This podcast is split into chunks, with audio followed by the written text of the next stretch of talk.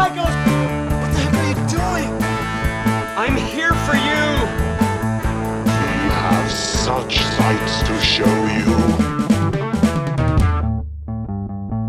Mein Name ist Christian Grunder, ich bin Filmemacher aus Hamburg und bei mir ist Emma Podlasty, der sich am besten selber einmal kurz vorstellt. Oh Gott. Ähm, ja, ich bin auch Filmemacher aus Hamburg. Ja, sehr gut. Zwei Filmemacher in einem Raum. Filmemacher, Cutter und so weiter. Ja, hervorragend. Ja, und wir sind heute hier, um über zwei Filme zu reden. Ähm, zwei Nonnenfilme. Das Nonnen-Double-Feature. Ja. Ich habe aber gedacht, man könnte daraus noch viel mehr, weil es gibt so viele Nonnenfilme. die, Klar, es gibt dann noch die Möglichkeit einer Fortsetzung. Ja, Also die, genau. Non die Nonnenfilme gehen uns, glaube ich, so schnell nicht aus. Das stimmt.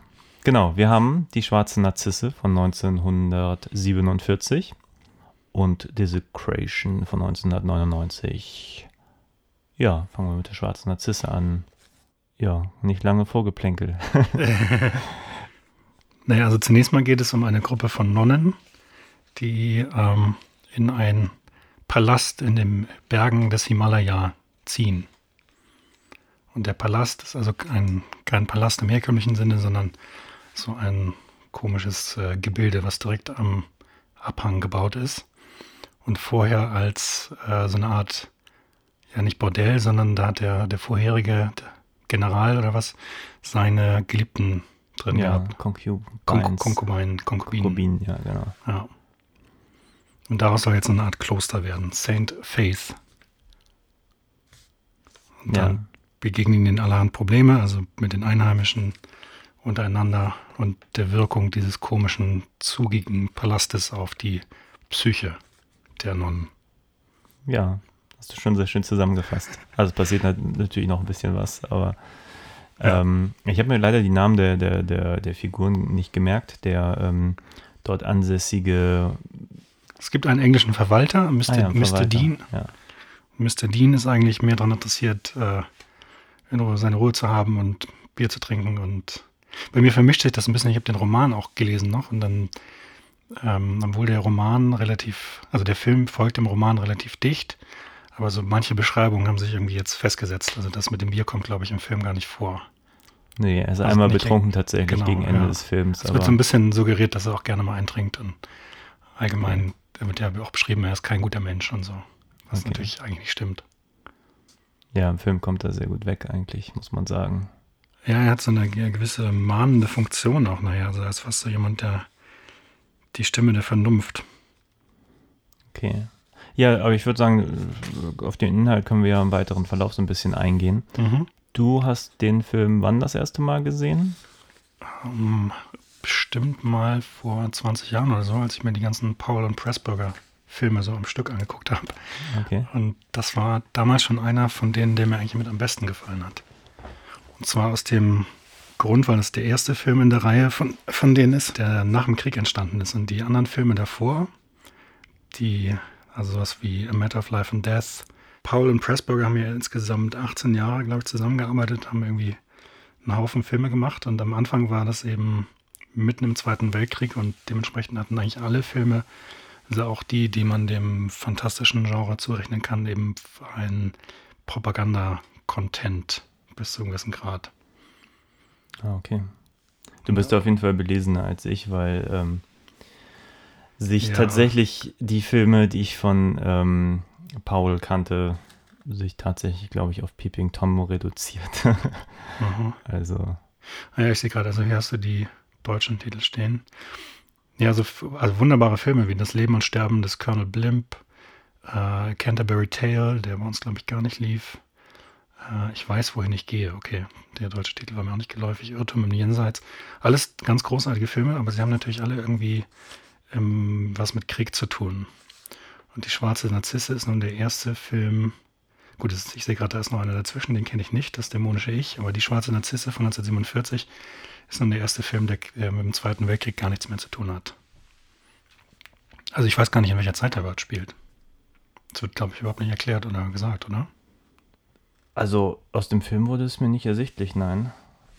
Finde ich, ich finde es auch ähm, eigentlich gar nicht wichtig, das zu wissen oder zu sagen, sondern eigentlich ganz interessant, dass, dass man es eben jetzt gar nicht weiß. Nee, ich habe mich das auch ehrlich gesagt überhaupt nicht gefragt, aber jetzt, wo du es sagst, das ist natürlich schon interessant. Aber der Roman ist von, weißt du das zufällig? Der Roman ist von Ende der 30er Jahre, Okay, also gar nicht so lange vorher. okay. Von einer Schriftstellerin, die viel geschrieben hat, Rumer Godden. Also ich, Rumer Godden, ich hoffe, ich spreche das richtig aus. Eine Engländerin, die auch äh, 20 Jahre lang in Indien und äh, gelebt hat und so weiter. Und daher geht man davon aus, dass ihre Romane und auch dieser äh, authentisch sind. und ähm, Bisschen weiße von Genau, ich wollte eigentlich noch kurz den, den deutschen Titel, weil ich habe mir den gekauft hier. Der alte deutsche Titel ist Uralt, der Wind vom Himalaya. Wobei sehr er, glaube ich, dann auch unter dem Titel der, Die schwarze Narzisse verlegt wurde. Mit Sicherheit spätestens, als der Film irgendwie Genau. populärer war. Wurde. Der Film, der auch bei uns äh, relativ schnell, also vielleicht 1948 spätestens auch hier im Kino lief in Deutschland. Und ein Erfolg war. Ob er in Deutschland ein Erfolg war, weiß ich nicht, aber ich vermute mal schon, weil ich glaube, Filme mit Nonnen liefen eigentlich immer ganz gut. Okay. Ähm, und äh, als, aber der Film war ansonsten ein großer Erfolg. Also vor, was sagtest du, vor 20 Jahren das erste Mal gesehen? Dann, Mhm, ja, dann, mhm. okay. Und da habe ich halt die ganze, also nicht alle, aber, aber einige von diesen Paul und Pressburger Filmen mir angeschaut und das war derjenige, glaube ich, damals, der mir auch am besten gefallen hat. Mhm. Ja. Ich habe mir ihn ja leider auf Deutsch angesehen. Das hatte aber eigentlich einen, den Grund, dass ich diese furchtbar schlechte DVD seit ungefähr zehn Jahren hier im Schrank stehen habe, nur mit deutscher Tonspur. Mhm. Und ich weiß nicht, wie häufig ich diesen Film schon gucken wollte. Und ich glaube eigentlich immer wegen der fehlenden Originaltonspur mir den nicht angeguckt habe. Und als ich das neulich vorschlug, diesen Film zu schauen, hatte ich tatsächlich diese DVD in der Hand, wirklich mit diesem, mit dem Vorsatz, ich gucke jetzt endlich mal diese DVD, die mich jetzt ewig hier ähm, verfolgt. Ähm, sonst hätte ich mir ihn, glaube ich, auch im Originalton besorgt. Wobei die Synchro tatsächlich in Ordnung geht. Ja, also die deutsche Fassung ist eigentlich ganz, äh, ganz schön, finde ich. Die hat, ähm, zum einen, weil sie halt sehr dicht an der, an der Originalzeit ist. Das heißt, die äh, ist nicht später fürs Fernsehen oder so gemacht, wie das ja bei, bei alten Filmen oft ist, die dann hier nicht gelaufen sind, sondern die ist wirklich damals fürs, fürs Kino gemacht worden. Und da gibt es ähm, einige also Kleinigkeiten, über die ich mich freuen kann. Also zum Beispiel, dass äh, der Schauspieler Sabu in der deutschen Fassung von Klaus Kinski synchronisiert wird. Ach, tatsächlich, ist mir nicht aufgefallen. Und zwar also ein, ein ganz sanfter Klaus Kinski, den man so eigentlich gar nicht kennt. Ja, vielleicht war es deswegen. Und dann natürlich die, die typischen Sachen für alte Synchros, also mit der rollenden R, kann ich mit meiner Stimme gerade gar nicht nachmachen, aber ähm, Kinderstimmen, die ganz eindeutig irgendwie einen süddeutschen Akzent haben. Ähm, dann das aus einer aus Schw- äh, Sister Honey im Original wird auf einmal Schwester Goldig in der, in der deutschen Fassung. Also so Kleinigkeiten, aber ich finde das irgendwie ganz, ganz schön. Ja, auf jeden Fall. Also ich habe den Film jetzt zweimal noch geguckt für in Vorbereitung hierfür und einmal auf Englisch und einmal auf Deutsch. Und ich hatte bei der deutschen Fassung auch das Gefühl, dass sie den Film natürlich dann etwas älter wirken lässt. Also die Originalfassung, ich weiß nicht, ob die Sprache, ob es einem nur so vorkommt, weil es nicht meine äh, Muttersprache ist, aber ich habe das Gefühl, die englische Sprache sieht sich, oder hört sich ähnlicher an äh, zu heute als, als die deutsche Sprache der, der 50er Jahre sich heute für uns, für unsere deutschen Ohren anhört. Ja, spannend. Ja, ich habe jetzt nur im Nachgang noch gedacht, es ist, äh, Kolonialzeit ist natürlich ein ganz großes Thema eigentlich bei dem Film mit irgendwie Mhm. britische Produktion, spielt in Indien. Also da können wir auch gleich mal drauf eingehen, weil natürlich ähm, spielt er zu Kolonialzeiten. Das kann man, glaube ich, schon sagen. Und das ist ja auch ein bisschen ein, ein Thema des Films, wie dann eben diese Nonnen dann da ja, einfallen und dann der, der Meinung sind, sie müssen jetzt alles regeln, äh, nach ihrem Gutdünken und dann äh, feststellen, dass das alles gar nicht so einfach ist. Ich habe mich tatsächlich ein bisschen erinnert gefühlt an den, den Martin Scorsese-Film von vor kurzem, der da heißt, wie heißt der eigentlich? Ähm, Ich weiß, was du meinst. wo es auch darum geht, dass Priester irgendwie in Japan ähm, versuchen, gut, die haben halt ein bisschen andere Aufgabe als jetzt die Nonnen in diesem Film, aber tatsächlich fand ich es vom Thema her ganz interessant, weil sie natürlich ähm, Eindringlinge sind in dem anderen Land und eigentlich, ähm, ja, eigentlich niemand so wirklich nach ihnen gefragt hat. So, hier ist ein bisschen anders tatsächlich, zumindest die Grundsituation, ähm, dass dieser General ja eigentlich schon am Anfang das durchaus gut findet und ja auch die, die Leute vom Dorf da auf dieses Nonnenkloster schickt, sie sogar bezahlt, Mhm. ähm, dass sie da auch täglich antanzen, die Kinder unterrichtet werden und die ähm, Verletzten äh, ja, verarztet werden. Naja, es ist ein bisschen, dieser General ist äh, auch eine lustige Figur, weil, weil er einerseits so ein äh, Würdenträger ist und andererseits aber auch nicht so richtig ernst genommen wird. Und er hat ja ständig Ideen. Und äh, also jetzt fange ich schon wieder an, den Roman zu zitieren, aber darum, äh, er hat immer Ideen und seine Idee war dann eben, dass er diesen Palast irgendwie den, den Nonnen zur Verfügung stellen kann. Okay. Ich habe mich im Nachgang ja tatsächlich gefragt, ob dieser General nicht vielleicht sogar äh, schon ahnt, dass die scheitern könnten, weil dieser Berater, ich weiß leider seinen Rollennamen gerade gar nicht, ähm, den ja eigentlich sozusagen von Anfang an im Prinzip sagt, ihr seid hier wieder weg, bevor der Regen kommt und genau so, Ach, der Verwalter, genau. ja, der Mr. Verwalter, genau. Mr. Dean. Mr. Dean, okay, Mr. Dean muss ich mir merken. Naja, sagt, ich gebe euch bis zum Beginn der Regenzeit und dann seid ihr wieder weg. Genau. Und um das Ende zu spoilern, ist es ja genau so. Er ja. genau. Äh, ja, und tatsächlich hatte ich nur diesen Gedanken, dass äh, der General, weil er ja auch quasi seinen Sohn irgendwann dazu äh, hinschickt, ähm, das ist ja schon eine, da wird ja eigentlich auch schon unterstellt, auch von Mr. Dean, dass der, dass vielleicht ein, ein, ich weiß gar nicht, wie er es formuliert im Film, aber dass das sozusagen irgendeinen Plan hat, dass sein Sohn da auftaucht und um da zu infiltrieren sozusagen. Bin ich der Meinung, dass es einmal formuliert Ja? wird von ihm, der Das wüsste ich jetzt, wüsste jetzt gar nicht. Weil er taucht da ja auf und, und äh, sagt dann, er will unbedingt lernen und Ja, ja, genau. Und kurz Ja. danach gibt es eine Szene mit Mr. Dean und der äh, Deborah Care-Figur. Ähm, Schwester Cloda. Schwester Cloda, der Mr. Dean ihr erzählt oder sagt, oder so ein bisschen, bisschen zumindest seine Zweifel äh, formuliert, dass, ähm, oh, ich weiß nicht mehr den Satz, wie er es formuliert, aber er sagt mehr oder minder so, wenn sie sich da kein Kuckucksei ins Nest gesetzt Mhm, haben oder mhm. irgend sowas. Ja, weiß ich nicht mehr. Ich habe auf jeden Fall das Gefühl, so sein Charakter weiß eigentlich immer schon ein bisschen mehr als alle anderen. Er ist Ähm, so abgeklärt, ne? Aber hat das irgendwie alles schon mal mitgemacht und er ist auch da der Einzige, der irgendwie mit den Eingeborenen reden kann, ja, weil er irgendwie fast, fast einer von ihnen ist. ja, ja, und ja eigentlich auch mehr oder minder alle Probleme irgendwo vorhersieht, sowohl ähm, was dann später passiert mit dem, dem Kind, ähm, also jetzt nicht, dass ein Kind stirbt, aber dass es durchaus zu Problemen führen kann, wenn man die Eingeborenen behandelt und es dann zu einem Todesfall kommt und ähm, das Dorf dann halt auf die Nonnen zeigt und nicht sieht, dass die eigentlich helfen wollten. Mhm. Also ich habe mir ein Zitat aufgeschrieben von Michael Powell, der gesagt hat, also keine Ahnung mehr wo, äh, sometimes in a, in a film its theme or its color is more important than the plot. Und ich finde, das passt eigentlich ganz gut auch zu dem Film. Also vielleicht Ja. soll ich es auf Deutsch äh, nochmal paraphrasieren. Also manchmal bei- ist in einem Film das Thema oder die Farbe wichtiger als, als die Handlung.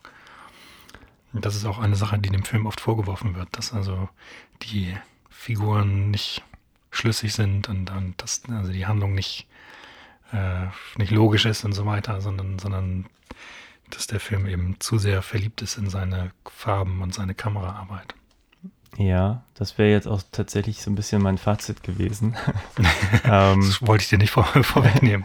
nein, ähm, tatsächlich ohne das Zitat zu kennen. Äh, aber du hast das Buch gelesen. Ist es, ist es denn weit vom Film entfernt oder wo, hast du so spontan irgendwie ein paar Punkte, wo du sagst, da ähm, gibt es ganz große Differenzen zwischen der Vorlage und dem fertigen Film? Eigentlich gar nicht. Also das Buch ist nicht sehr lang, es sind gerade mal 180 Seiten. Ähm, und in allen entscheidenden Punkten ist das, äh, folgt der Film eigentlich dem Buch, wobei der Film ganz gut darin ist, also die, das Drehbuch ist ganz gut darin, clever zu kürzen. Also es fängt zum Beispiel im Buch sehr lange an mit einer Beschreibung, wie die Nonnen äh, zum Kloster kommen, wie sie also den Berg hochreiten müssen und so weiter. Und das wird hier im Film komplett ausgespart. Also Okay. es wird äh, die Mission besprochen am Anfang, also die Ober Obernonne oder wie heißt Mutter Oberin oder sowas Ja. erteilt den Auftrag und dann ähm, sind wir auch schon relativ bald äh, dann am Zielort angekommen, ohne dass es eine lange Reise dahin gibt. Genau. Ja, sie macht das jetzt auch tatsächlich ganz clever. Es gibt diesen, diesen Moment, wo sie dann sagt, und sie kommt mit und sie und sie versucht sie alle so in Halbsätzen mal eben zu charakterisieren. Was dieser Film ganz gut kann, weil ich kann mich erinnern, neulich Annihilation gesehen zu haben mit Natalie Portman und da machen die es halt super plump. Da merkst du es wirklich als Zuschauer, okay, das ist jetzt eine, eine super billige Variante von, ich versuche mal eben so eine Gruppe an Leuten in, innerhalb kürzester Zeit einmal äh, Mhm. akustisch vorzustellen, sage ich mal. Das war hier deutlich besser gelöst auf jeden Fall. Aber ja, da macht der Film keine Gefangenen, da geht es relativ Ja, zügig. und da würde ich gerne gleich noch drauf zurückkommen. Eine Sache, die, äh, die, um das noch abzuschließen mit den Unterschieden zwischen dem Roman und dem Film. Im Roman ist es so, dass nachher eine, also es auch, kommt im Film vor, dass eine Nonne nachher sagt, ich, ich will versetzt werden. Ich halte das hier nicht mehr Mhm. aus, ich muss weg. Und im Roman wird sie dann auch wirklich versetzt und es kommt dann eine neue Figur hinzu, die also wesentlich strenger ist als die anderen und die dann auch rummeckert und sagt, was ist denn hier eigentlich, also was fällt euch eigentlich ein, ihr habt euch gar nicht gekümmert um, um, um eure Gebete und ihr seid nachlässig und so weiter. Ja, okay. Ja, und die Szenen mit Mr. Dean, also dem Verwalter und der Obernonne, die im Film von Deborah Carr gespielt wird, Schwester Cloda, äh, sind äh, länger. Da gibt es also noch so eine Geschichte mit einer Kapelle, die sie bauen wollen und äh, ähm, Mr. Dean hat ganz andere Vorstellungen davon, was eine Kapelle sein sollte als, als Schwester Cloda. Ah, okay. Ja, zurück zu dem, was du eben gesagt hast, also wie die Nonnen vorgestellt werden. Ich finde es ganz spannend, weil der Film, also die, die Hauptfiguren sind ja nun mal alles Nonnen, bis auf den, ähm, bis auf den Mr. Dean. Und die Nonnen haben alle ihre Nonnenkluft an. Das heißt, man kann äh, außer den Gesichtern relativ wenig sehen von ihnen. Mhm. Also von in, in den äh, Totalen und so ist es manchmal auch schwierig, sie auseinanderzuhalten. Aber der Film ist unglaublich geschickt darin, ähm, einem gerade genug zu zeigen. Also quasi, das wird sehr viel mit Großaufnahmen gearbeitet, man sieht die Gesichter und ähm, es wird, geht viel nur über Großaufnahmen von Gesichtern, die, in denen man ganz viel lesen kann. Mhm. Das finde ich sehr kunstvoll gelungen. Ja, auf jeden Fall. Also ich glaube, das ist auch das Problem, wenn alle die gleiche Kluft tragen. Ja, ich, kenn, ich kann mich an, an Filme, also mir fällt natürlich jetzt keiner ein, aber wo das wohl echt ein Problem werden kann. Gerade wenn man den Film nicht im Kino sieht, sondern auf dem Fernseher zu Hause. Ja, ich kann mich tatsächlich an viele, viele asiatische Triadenfilme erinnern. Ähm, Hm. Wenn man gerade die Schauspieler nicht kennt und alle tragen einfach nur schwarze Anzüge und am besten auch noch alle die gleichen, dass man dann gerade als, als Westeuropäer da manchmal wirklich Schwierigkeiten hat, äh, die Leute oh ja, zu und, und so, unterscheiden. so die alten Fliegerfilme, wo alle dann so äh, Fliegerhelme aufhaben und man gar nicht mehr weiß, wer das jetzt wäre. Ja, da gibt es durchaus ein paar.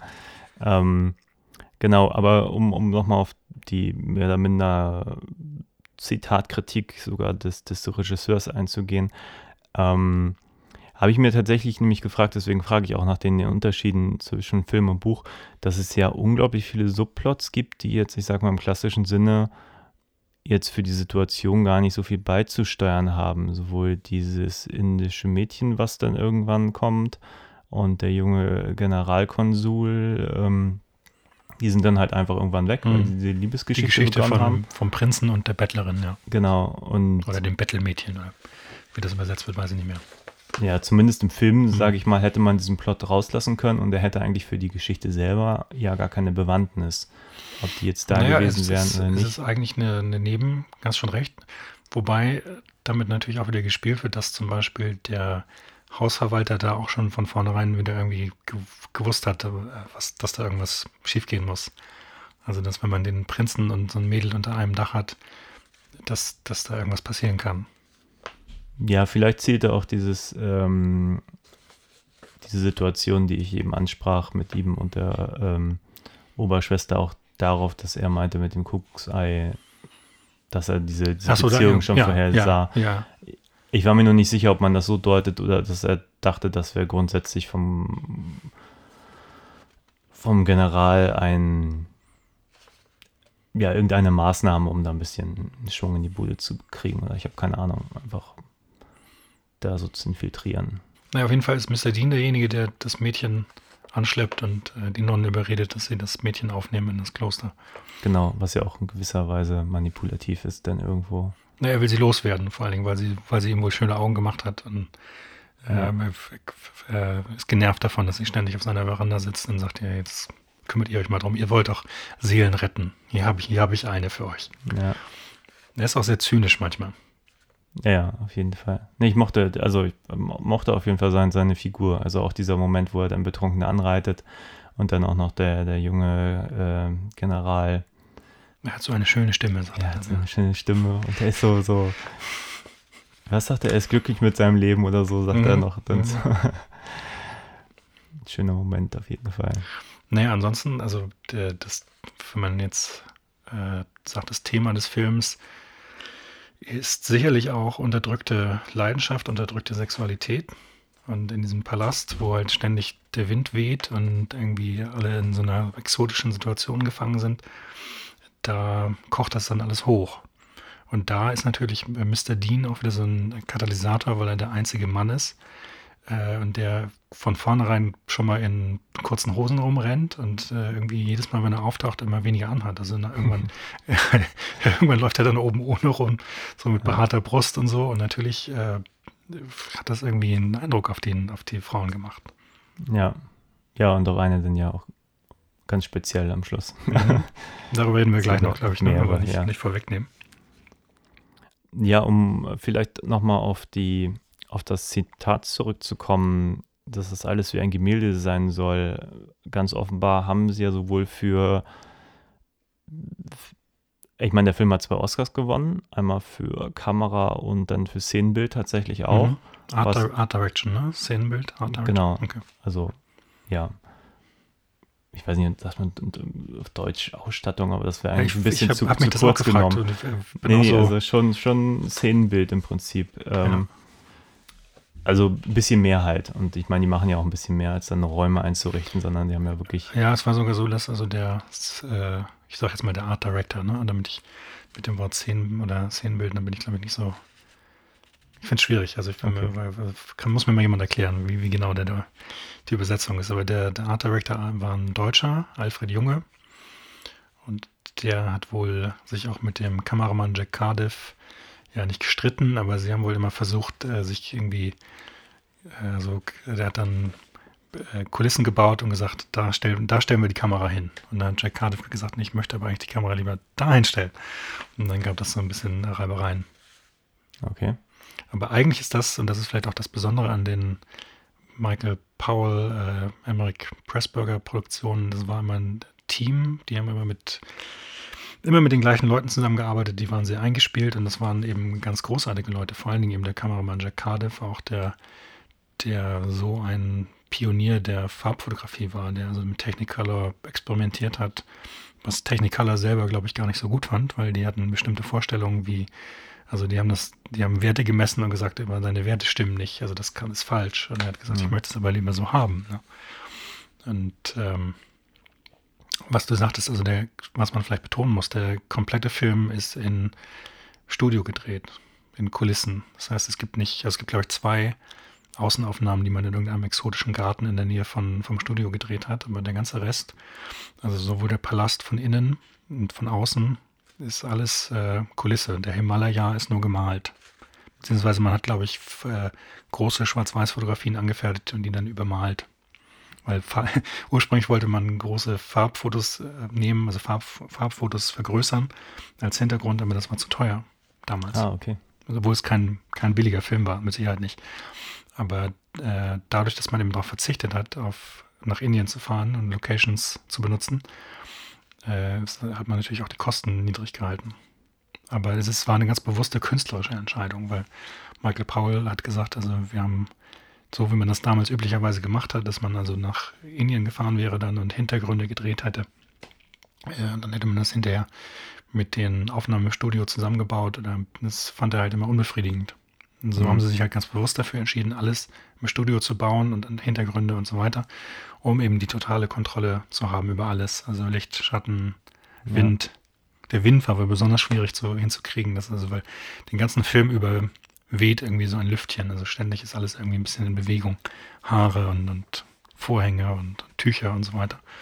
Und da musste man halt irgendwie eine spezielle Vorrichtung bauen, dass ähm, Schläuche durch die äh, durch die Lüftungsanlage des Studios ziehen, damit also da das, äh, weil die Lüftungsanlagen waren damals sehr laut. Das hätte ein Problem gegeben mit dem Filmton. Ah, okay.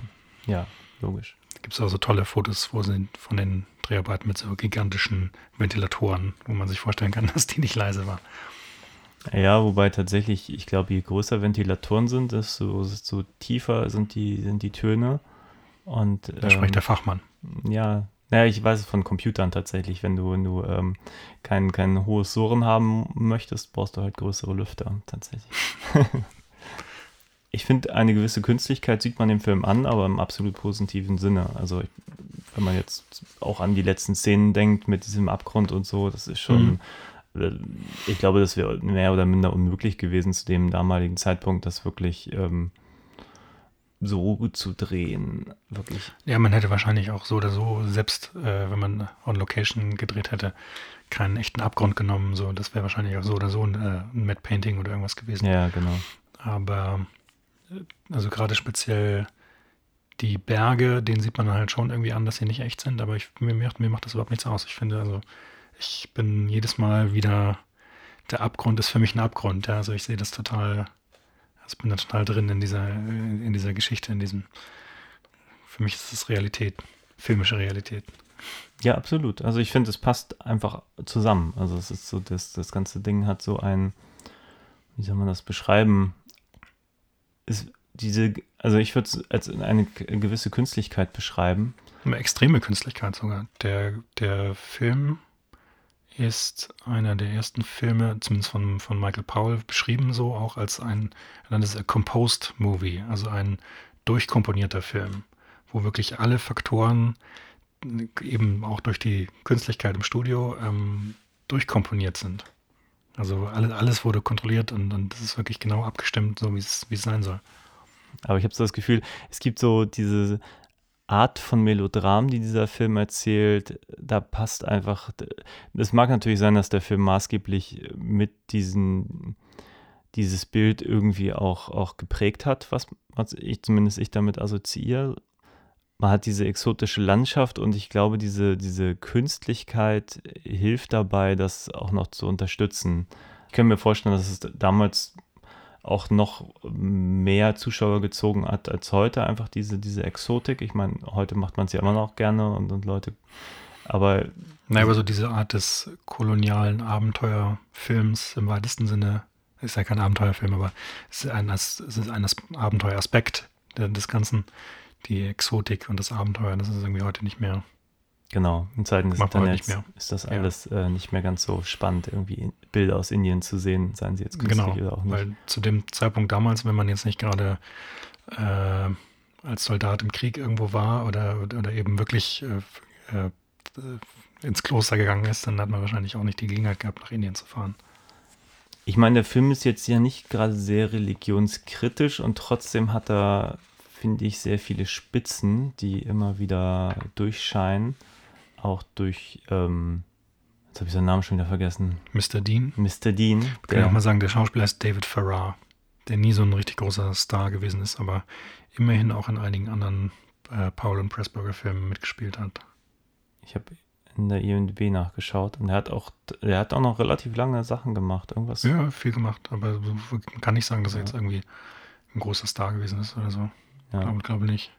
Naja. Du wolltest gerade noch was sagen, die Spitzen. Die, Ach so, ja, nein, er ist ja der, der auch immer mal gerne ähm, der, der Oberschwester sagt, was, was hätte Jesus jetzt gemacht. Ja, und, genau, Und genau. Ähm, eigentlich doch recht moralisch ja auch sehr integer ist, eigentlich. Ja, obwohl nicht nur. Aber ich habe schon das Gefühl, es, es, ähm, es gab so zwei, drei Momente. Einer davon, ich glaube, zweimal sagte sowas wie, was hätte Jesus jetzt gemacht? Oder Mhm. wollen sie nicht auf ihr Gewissen hören? Oder doch. Naja, und auch, also der Grund, warum sie nachher ja auch die eine Nonne, nämlich Schwester Ruth, in ihn verliebt ist, äh, dass er nett zu ihr ist, in dem Moment, wo die Oberschwester sie äh, niedermacht. Ja. Das ist also eine ganz bemerkenswerte Szene, wo die Schwester Ruth ins Zimmer gestürzt kommt, ist äh, die in der weißen Nonnentracht, die komplett bespritzt ist mit rotem Blut, was natürlich in dem Technicolor dann auch wieder krass aussieht.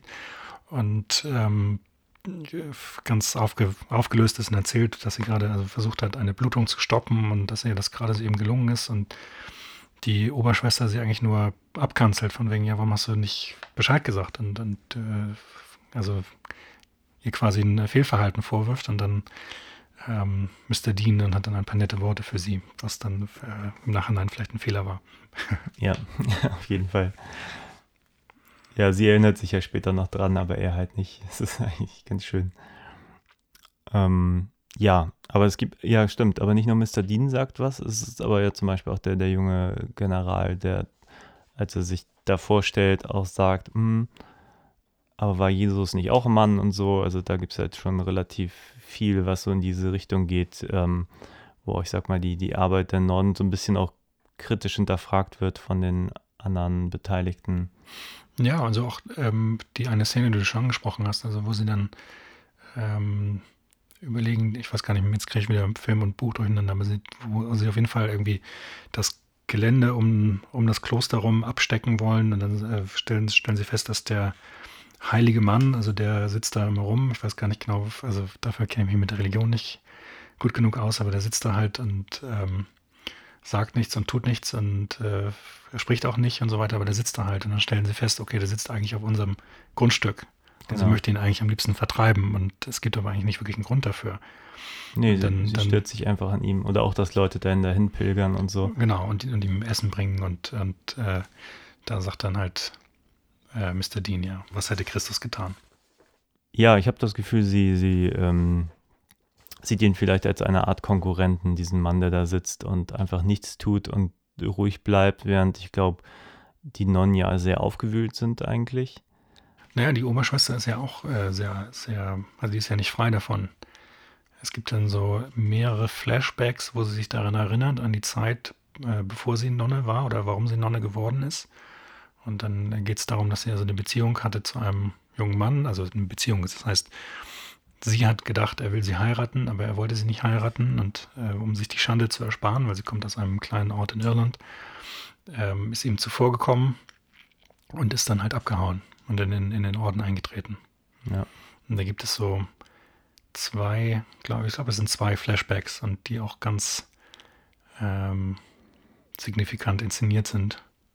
Ja, ich glaube, es ist noch ein bisschen aufgesplittet. Also es gibt auf jeden Fall eins bei ihren Eltern, das ist, glaube ich, der letzte, wo sie dann in die Dunkelheit durch die Tür rennt. Ja, diese Übergänge von den, von den Flashbacks in, äh, zurück in, in, ins Kloster sind äh, ganz fantastisch. Also einmal, einmal gibt es eben, wie du beschrieben hast, dann äh, sie geht durch die Tür, also will quasi ihrem Geliebten hinterhergehen und geht durch die Tür ins Schwarze und es ist wirklich komplett schwarz. Und dann ist Ja. sie plötzlich wieder, sind wir wieder im Kloster. Genau. Davor gibt es eine Szene, wo er ihr ein Geschenk überreicht, einen Ring oder sowas. Nee, kein Ring, sondern irgendwie so eine Brosche oder sowas. Ja. Den Ring hätte sie ja gerne gehabt, aber es war ja kein Ring. Achso, okay. Weil er wollte sie ja gar nicht heiraten, das war ja das Problem. Okay. Aber da gibt es dann äh, so eine Überblendung von ähm, eine Nahaufnahme von ihrem Gesicht äh, auf das Gesicht, wie es jetzt ist, mit, dem, mit der Nonnentracht, was auch Genau, ganz, eine ganz Überblendung, fantastisch gemacht ist. Und davor gab es die Szene, wo die beide da am Wasser sind und er ihr aber auch noch erzählt, er möchte jetzt eigentlich auch ähm, Karriere machen und möchte eigentlich gar nicht da bleiben, wo sie noch sagt, sie will für immer hier bleiben Mhm. und so. Und was natürlich dann auch sofort äh, die, die Implikationen weckt, sie ist jetzt aber irgendwo in Indien und mit da bleiben war es halt irgendwie auch dann irgendwie nicht Ja, man, man weiß schon gleich, da, da irgendwas, irgendwas ist da schiefgelaufen. So. Ja, Und ähm, ist vielleicht natürlich auch eine wichtige Szene gewesen, weil man die Hauptdarstellerin Deborah Carr war ja ein großer Star schon zu der Zeit. Und die musste man dann irgendwann nochmal ohne Nonnentracht sehen. Und sie hat ansonsten keine Veranlassung, die auszuziehen. stimmt. Im Und in interessanter Weise sind, glaube ich, diese, diese Flashbacks waren äh, die einzigen Szenen, die man in der äh, amerikanischen Erstauswertung rausgeschnitten hat. Genau, Weil, weil eben irgendwie dadurch religiöse Gefühle verletzt werden könnten. ja, ich auch gelesen. Was mich ein bisschen wundert, weil eigentlich der ganze Film ist zwar sehr, sehr subtil und nicht so äh, in your face, aber jetzt eigentlich der ganze Film ist, äh, so eine erotische Spannung in dem Ganzen. Also wird manchmal sogar als Erotikdrama beschrieben, wenn man drüber liest. Ja. Ich glaube tatsächlich, eine Szene, die noch fehlte, war es nachher mit dem Lippenstift. Ich glaube, die wurde zumindest in irgendeiner Fassung auch bemängelt von Okay. der Kirche. Naja, also der Palast hat ja durchaus noch Spuren davon, dass er eben mal ein Harem gewesen ist oder äh, wie hast du es vorhin genannt, Kon Konkubinen, Ja, ich glaube, Harem ist eigentlich schon die richtige Harem. Bezeichnung, oder? Das Wort für mir fällt nicht ein, glaube ich. Ja, und tatsächlich, ich meine, das ist ja also- auch sehr explizit. Also dieses Wandgemälde, was sie auch einfach nur abhängen, sie übermalen das ja auch nicht, sondern es ist ja auch immer noch da. Am Schluss fällt es ja wieder fast ein bisschen ab, weil die Vorhänge weg, da wegwehen und so. Stimmt, ja. Also es gibt, es gibt so größere Wandgemälde von nackten Frauen, so stilisierte Sachen, und dann gibt es noch ein ganz ein kleineres Gemälde mit ziemlich expliziten Darstellungen, die man aber auch nicht so richtig erkennen kann. Aber es gibt dann auch so eine Szene, wo Mr. Dean davor steht und sich das genauer anguckt und so. Und nachher heißt es dann, ja, wir, wir hängen das ab. Ja. Ja. Ja, ich weiß am Schluss, wenn, wenn es sich ein bisschen zuspitzt, dann wird es auch nochmal thematisiert. Da sieht man wirklich die Vorhänge auch mal ein bisschen, dass es sich so wieder lüpft und Mhm. einfach auch durch den Wind und Naja, also es, es gibt den ganzen Film über im Grunde genommen auch die, das Mädel, was dann halt auftaucht, das wir ja schon erwähnt haben, das ist ja die Schauspielerin Jean Simmons, die später auch noch große Karriere gemacht hat, die dann die, das junge Mädchen spielt, die dann mit dem General ähm, abhaut.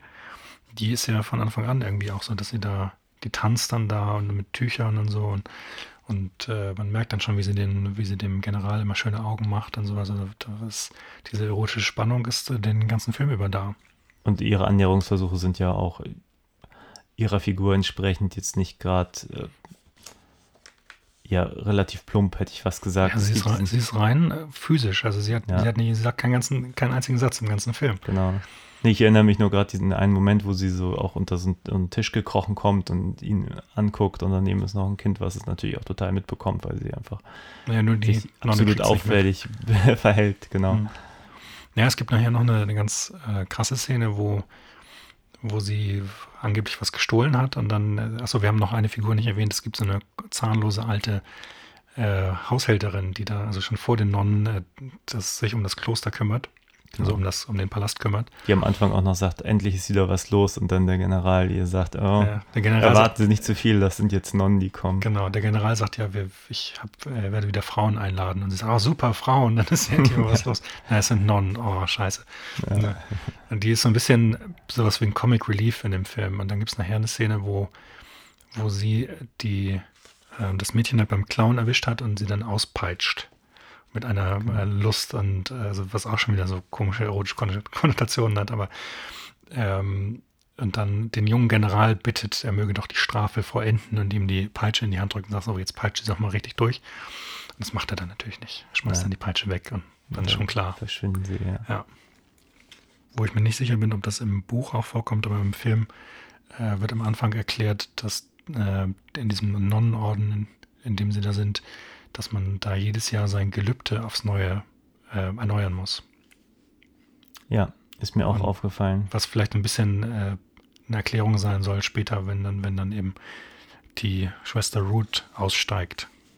Ja, aber Vielleicht- so wird es am Anfang erklärt. Es wird am Anfang einmal erwähnt, ja. Okay, ich kann mich nicht erinnern, dass es Ich glaube, das ist Schwester. Cloda, die das, die das dem Mr. Dean erklärt oder sowas. Okay. Kann sein, ich habe tatsächlich in der Wikipedia nachgeschaut, weil Mhm. ich auch drüber gestolpert bin, weil ich mir das nicht so vorstellen konnte, dass das, ich sag mal, in einer, in einer normalen klassischen Kirche der Fall ist. Ich Ähm, weiß auch nicht, ob das realistisch ist, aber es, es wird auf jeden Fall erwähnt. Okay. Nein, also Ja. ich habe tatsächlich in der Wikipedia nachgeschaut, das ist jetzt natürlich auch nicht die, ja, ähm, die Quelle ist, die, die da äh, die das definitive Wissen hat. Ähm, aber da ist es wohl so in gängigen Kirchen, also die christliche Kirche, normale, normale in Anführungszeichen, ähm, da lübt, äh, erneuert man sein Gelübde so ein, zwei Mal alle paar Jahre und dann ist man aber irgendwann dauerhaft drin. Und da die ja eigentlich alle ein bisschen älter sind als die Oberschwester, hatte es mich tatsächlich ein bisschen verwundert, weil ich Mhm. irgendwie davon ausging, okay, die sind jetzt alle schon so lange dabei, dass man das eben nicht machen muss. Aber gut, kann ich jetzt nicht, auch nicht. Ist dann einfach so, wenn der Film das behauptet oder das ja, Buch. also für den Film funktioniert es. Also muss man Ja. vielleicht. Ist auch eigentlich irrelevant. Also ich, glaube auch nicht, dass die, die Nonnentracht, die da im Film getragen wird, dass das eine realistische Geschichte ist. Ich glaube, die wurde, die, wurde für den Film designt. Ja, glaube ich auch. Ich fand tatsächlich, jetzt wo du nämlich ähm, erzähltest, was im Buch vorkam, dass eigentlich sich ganz gut anfühlte, dass sie da auch komplett isoliert sind. Aber wenn du sagst, im Buch war es so, eine geht, dann kommt noch eine neue. Ja, Denn- eine, das dauert dann immer Wochen, bis die dann kommt irgendwann. Ne? Also, Genau. Okay. Also die Isolation ist auch im, im Buch äh, Thema. Okay. Ja, aber jetzt im Film wird ja nur einmal irgendwann erwähnt, dass äh, als sie die eine zur Rede stellt, die Oberschwester, ähm, ach, schreiben Sie doch mal einen Brief, aber Sie können sich auch Zeit lassen. Und das ist so, als Mhm. wenn das, als wenn sie da wirklich sehr, sehr isoliert sind, dass da einfach eigentlich auch keine große Verbindung sonst zum, zum richtigen Orden noch besteht, was ja auch, glaube ich, Teil des Problems eigentlich ist. Ja, genau. Und äh, dass sie sich eben auch innerlich und in, in dem, wie sie sich verhalten, von ihrem ursprünglichen Orden immer weiter entfernen. Dadurch, dass sie eben geprägt werden von, äh, von, von dem Ort. Ja, Und das geht alle an. Also, dass die eine, die eine Schwester, die, die ähm, sich zu sehr um ihre Patienten sorgt, die dann nachher auch zum, es gibt dann diese Geschichte mit dem Baby, genau. wo die eine Schwester sagt, nee, wir können nichts tun für das Kind, nimm das Kind mit nach Hause, weil sie eben auch im Hinterkopf hat, was Mr. Dean gesagt hat, ihr dürft äh, bei wirklich schweren Fällen, wenn jemand sterben kann, dürft ihr auf keinen Fall den Fall übernehmen und ihr müsst, sondern ihr müsst es nach Hause schicken, damit eben sich die Eingeborenen nicht gegen euch richten. Und äh, da, genau das passiert dann, weil eben die eine Schwester zu sehr involviert ist und äh, dem der Mutter dann doch noch ein Mittelchen mitgibt und das Kind stirbt dann und daraufhin kommt keiner mehr in das Kloster. Und dann hast du die, die andere Schwester, die eigentlich ähm, Gemüse anpflanzen soll, aber stattdessen überall Blumen angepflanzt hat. Und, Ja, und eben die, die Oberschwester, Schwester Cloda, die, die ständig Flashbacks hat in ihre, in ihre Vergangenheit vor dem Orden und dann auch äh, die, die Schwestern, also die ist so versunken in ihre Visionen von der Vergangenheit, dass sie die gar nicht bemerkt, dass die Schwestern alle schon, äh, schon warten darauf, dass endlich das Gebet beendet wird. ja. Wobei ich tatsächlich, ähm, um nochmal auf diese erzählerische Ebene zurückzukommen, da ein paar Schwächen halt einfach sehe. Also der Film sieht halt fantastisch aus und so und ähm, hat halt auch sein Thema, was er behandelt und trotzdem habe ich so das Gefühl, da wird dann halt diese, diese Geschichte aufgemacht, dass das Kind stirbt. Ähm, Im Prinzip sind die Nonnen in Gefahr, wenn sie das Gelände verlassen. Zumindest wird so formuliert von Mr. Dean.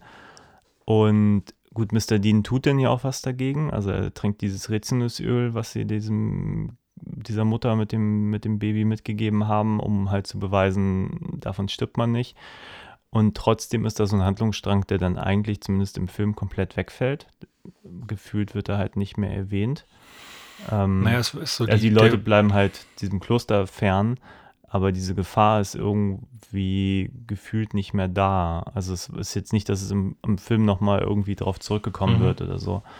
Na, ich habe das einfach nur so interpretiert, das ist eben der Beginn vom, vom Ende, also vom der Beginn des Scheiterns der, der Mission. Ja, absolut, keine Frage. Ich habe tatsächlich erwartet, dass einfach noch was kommt. Also wenn die Mhm. eine Schwester dann irgendwann ein bisschen durchdreht und, und sich auch in ihre wieder in ein normales Kleid zwängt und den Lippenstift aufsetzt und äh, dann Richtung Dorf läuft, dann erwartet man eigentlich, dass sie jetzt irgendwie in Gefahr ist. Aber stattdessen betritt sie halt nur Ja, Mr. darum, Deans darum Haus. geht's, darum geht's nicht. Nee, also vielleicht können wir ja mal über die Schwester Ruth reden, weil die, äh, wie heißt die Schauspielerin? Ganz tolle Frau. Kathleen Byron. Kathleen Byron, die so überzeugend war in der Rolle, dass sie danach immer nur noch neurotische Figuren spielen durfte. Sehr schön. Die Schwester Ruth wird eigentlich von Anfang an, also sie wird auch schon so vorgestellt, da im, im, schon im Kloster heißt es so, mit der, mit der stimmt irgendwas nicht. Und ja, nimm, nimm sie mit, weil wir wollen sie ja loswerden, eigentlich so mehr oder minder. Und die hat eben, also da ist von Anfang an eigentlich klar, dass die psychische Probleme hat, würde man heute sagen. Und ähm, ähm, das äh, kulminiert dann darin, dass sie der Meinung ist, äh, also sie ist verliebt in den Mr. Dean und sie ist der Meinung, er will aber lieber was von der Schwester Cloda. Und sie beschließt, beschließt daraufhin ihre, sie beschließt daraufhin ihre, ihr Gelübde nicht zu erneuern und äh, bestellt sich heimlich ein Kleid äh, aus, aus Indien, aus Ah, Darjeeling. okay, stimmt, das das Ja. Paket, was sie sich da Genau, das Paket, ja, was sie dann abfängt, damit das die Schwester Cloda nicht mitbekommt. Und äh, in einem unglaublichen Moment im Grunde genommen, also da, äh, das ist eigentlich schon der erste, der ist ein, der erste Highlight am Schluss, wo die Schwester Cloda dann durch das Kloster geht und horcht an jeder Tür. Ne, und da wird einer Mhm. schnarcht, einer weint, eine, eine, eine schnarcht, eine weint. Und dann sieht sie ja bei der Schwester Ruth ist noch Licht und dann äh, äh, klopft sie und lässt sie erst nicht rein und dann irgendwann, irgendwann wird dann die Tür aufgerissen und dann steht dann da die Schwester Ruth äh, in ihrem roten Kleid Und äh, ohne, ohne die Nonnentracht, dann ist es ein ziemlicher Schock in dem Moment. Ja. Das wird auch musikalisch untermalt. Ne? Man sollte auch mal die Musik erwähnen, weil die ganz fantastisch ist von Brian Easter, der auch für diverse andere äh, Paul und Pressburger Filme die Musik gemacht hat. Und gegen Ende wird die Musik fast äh, wie, wie, wie eine Oper. Was auch so ein bisschen Teil des Konzeptes war, weil Paul, Michael Powell und Emmerich Pressburger haben angeblich die Musik, zu, also für den Schluss zuerst die Musik komponieren lassen und dann den Film auf die Musik geschnitten. Was irgendwie damals eine unglaubliche neue Neuerung war. Ja, ich meine sogar gelesen zu haben, aber ich weiß nicht, ob ich das vielleicht auch nur falsch gelesen habe, aber dass sie wirklich die Musik auch sozusagen live eingespielt haben bei den Aufnahmen. Also das hat Michael Paul mal im Interview gesagt, allerdings hat ähm, der Kameramann äh, Jack Cardiff das immer bestritten. Weil er Ah, sagt, er okay. kann sich nicht erinnern, dass wir da Playback hatten. Okay. Was vielleicht auch gar nicht nötig ist, weil der Film auch so gut und teilweise auch so rasant geschnitten ist, speziell in diesen Sequenzen, dass das, glaube ich, äh, die hatten da genug Material, um das, um, also Okay. haben das gut, gut genug durchgeplant, um, um da einfach sehr gut auf die Musik schneiden zu können. Okay. Naja, es ist schon, also der, der Schnitt folgt schon äh, der Musik sehr stark und die Musik ist am Schluss, äh, da gibt es dann plötzlich Chö- so aufschwellende Chöre und sowas, das ist schon sehr, sehr dramatisch. Okay. Ja. Und da gibt es dann auch teilweise sehr, sehr kurze Schnitte und so, also ganz, äh, während der Rest des Films ja über weite Strecken dann eher so ein bisschen elegisch ist, also so dieses, ähm, äh, wir haben ja schon darüber gesprochen, dass also der Kameramann war inspiriert von, von Malerei, das heißt, er hat so quasi an Gemälde gedacht, von Vermeer und von, von ähm, Caravaggio, Van Gogh und so weiter, der war ganz besessen davon und hat ähm, so wie so eine Art Tableau vivant gesehen und, und irgendwie naja, so Gemälde, lebende Gemälde nachgebaut im Grunde genommen. Ja. Gegen Ende wird es dann halt wirklich richtig filmisch, dadurch, dass eben die, die Montage dazu kommt. Und die Farben natürlich. Ja. Ja, ein Bild soll, ich habe nicht nachgeschaut, aber wohl mehr oder minder 1 zu 1 einem wäre mehr Bild äh, entsprechend zum Beispiel. Ich glaube, das ist am. Anfang, im, äh, im, im Kon ähm, bevor die Mission besprochen wird, Genau, relativ mit so, mit so einem kreuzförmigen Tisch und so einem, und so einem Ventilator an der Decke irgendwie. Ja. Ja. Hm. Naja, und die Schwester Ruth ähm, sitzt dann in ihrem Zimmer und will eigentlich weg und dann erzählt halt der, der Schwester Cloda, wie, äh, also wie sehr sie sie hasst und alles und dann ähm, Schwester Cloda versucht dann sie zu beruhigen und sagt, ich lasse dich hier nicht weg und ich bleibe jetzt mit dir sitzen, bis du dich beruhigt hast und so weiter. Und äh, sie äh, zieht sich dann den Lippenstift auf. Also malt sich dann den Lippenstift an Ja, was also eine ganz bemerkenswerte Szene ist, weil auf einmal äh, sehr viel Rot im, im Bild ist. ja. Nein, ich fand es überhaupt eine, eine sehr intensive Szene. Da, obwohl es nicht viel Dialog gab, aber dass da eine, eine ziemliche Spannung auch einfach zwischen den beiden Frauen waren und so. Die, die Oberschwester, die sich einfach auch nicht eingestehen möchte, dass jetzt ihre ganze, dass sie eigentlich schon gescheitert sind. Also ich glaube, das will sie sich ja wirklich lange nicht eingestehen. Sie pusht sich ja auch selber wirklich. Es gibt diese wunderschöne Szene, wo sie, ähm, oh, ich habe die Namen nicht drauf, also wo sie zu der, der Nonne geht, die das Gemüse anbauen soll, Mhm. also dann ja, mehr oder minder Blumen pflanzt und dann auch sagt, wir müssen hier mehr ackern und mehr arbeiten. Und die andere zeigt ihr ihre Hände und die sind halt schon voll von Schwielen, also so viel mehr arbeiten kann die eigentlich gar nicht, weil sie schon so viel macht und es hilft halt nichts und ähm, ist eigentlich ein schönes Motiv für das Film, wenn man das Gefühl hat, die, die, die pushen da so viel, wie es schon irgendwie geht, so, äh, dass sie eigentlich am Ende ihrer Kräfte sind und trotzdem ähm, ist halt relativ früh klar, dass ihre Mission irgendwie nicht so ganz so erfolgreich ist, wie sie es gerne hätten. Mhm.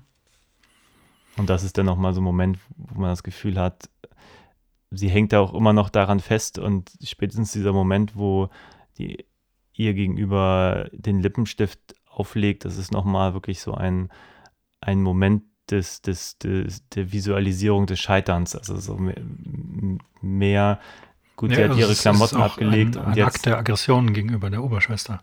Absolut, ja. Aber es ist nochmal eine, eine wirkliche Demütigung in dem Moment. Es ist einfach nochmal mehr, als jetzt nur die Mhm. Non-Klamotten abzulegen, sich eh schon, ich meine, ihre Haare sind ja auch gestylt und so. Sie hat sich ja nicht nur das Kleid angezogen, sondern ist quasi ausgehfertigt und ähm, dennoch der Lippenstift, das ist wirklich nochmal, viel mehr geht dann eigentlich in dem Moment nicht.